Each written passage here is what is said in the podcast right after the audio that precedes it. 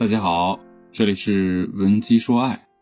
一年一度的圣诞节就要来了，附近的商圈早就搭起了三层高的圣诞树，甜品店的橱窗也换上了圣诞主题的装扮，形形色色的街道也开始被驯鹿和金铃铛盛大装点起来。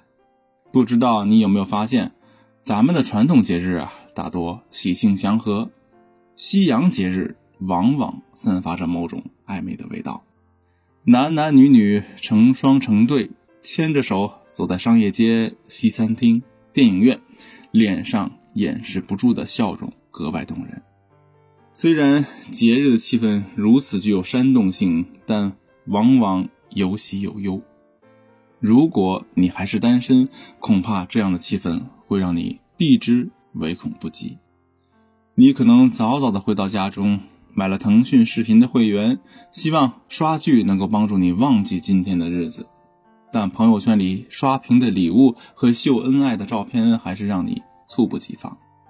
你只有默默的关掉手机，然后一个人陷入沉思：为什么他就是不懂我的心思呢？他对我有没有好感？我和他到底有没有可能呢？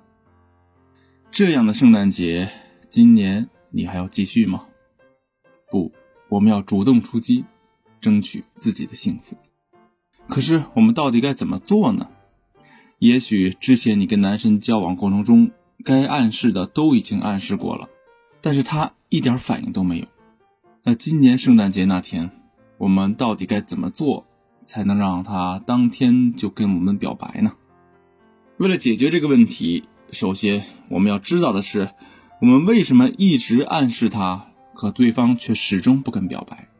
其实原因很简单，在表白这件事情上，我们千万不要给他机会，让他进入理性思考的状态。因为恋爱就是情绪上的互动，我们必须不断的制造情绪波动，直到突破那个临界点。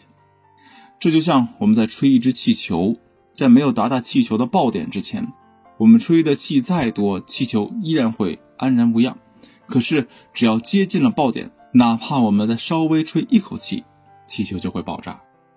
在引导对方表白这件事情上，同样是如此。想要激发男人表白的动力，在每一次暗示男人之前，我们都要想办法把男人的情绪引导到最高点。怎么引导对方的情绪呢？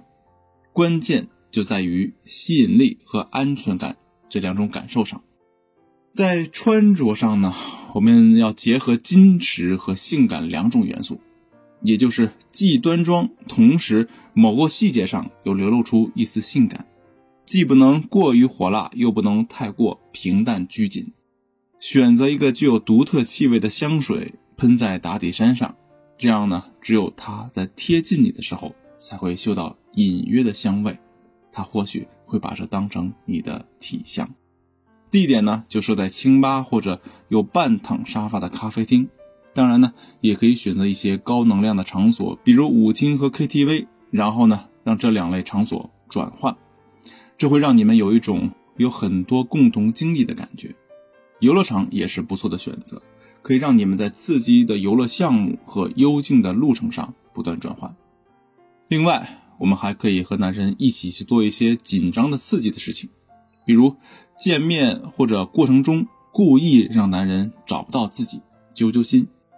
过程中的嬉笑、打闹、调侃，甚至是恶作剧，也是必不可少的。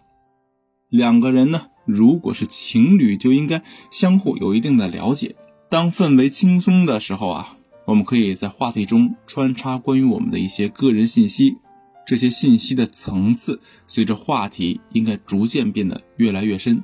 并且当中要不断穿插轻松的话题以及调侃来活跃气氛，同时啊留出空档，让对方也透露出自己的信息。话题依次递进的顺序应该是：兴趣爱好、个人生活信息、社交圈信息、家庭信息、恋爱经历，还有就是挫折的经历。这个要放在最后来讲。这个递进的逻辑呢？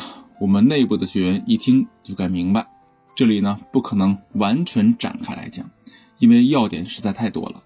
总之，这些话题中的内容应该是你不太会同不熟悉的人去讲的，话题的推进可以根据氛围穿插进行。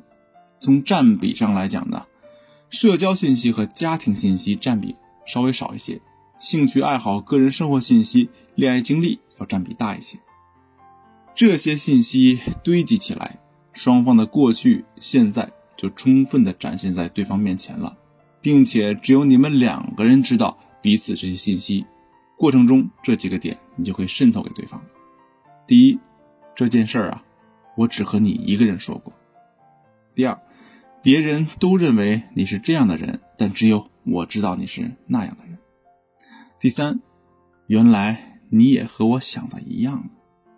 这种唯一性会不断的加深你们两个人在对方心目中的价值，因为如果失去对方，就失去了一个了解自己、懂自己的人。那这个对话做的够不够扎实呢？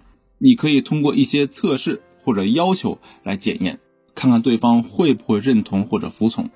比如要求对方帮你拿一些东西，借口手机支付出现故障，让对方帮你先买一些东西，之后你再还给他。记住啊，如果对方服从，你要给予感谢和回馈。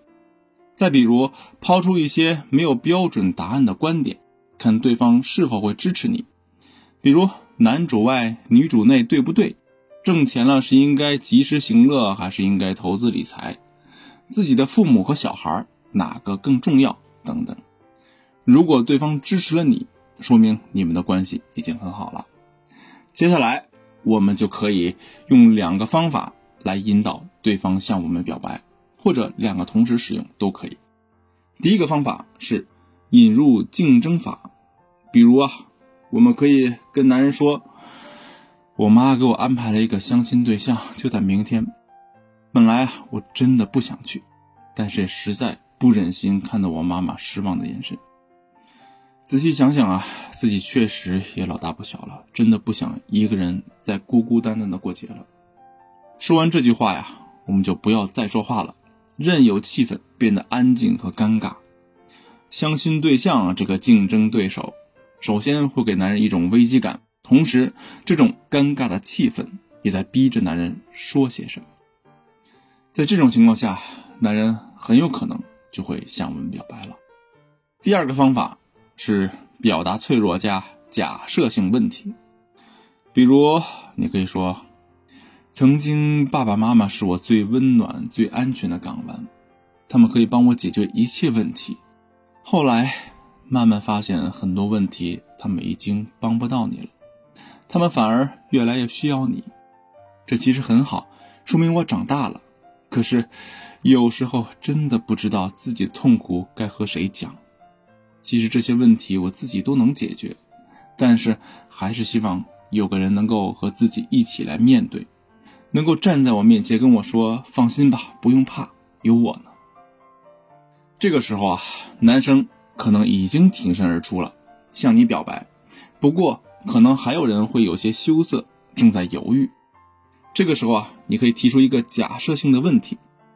有个问题我有点好奇：假设，我是说假设啊，你是我的男朋友的话，你会愿意陪我面对这些事情吗？说完这句话，只要你前面铺垫的充分，这时候啊，男生别无选择。此情此景，他无法跳出你设置的框架，那会显得很不合时宜。然而，只要他顺着你说，他说出的任何答案都像是在向你表白。即使如此啊，因为你之前已经问过他关于三观的问题，你这个假设性的问题啊，也并不会显得突兀，过度暴露你的需求感。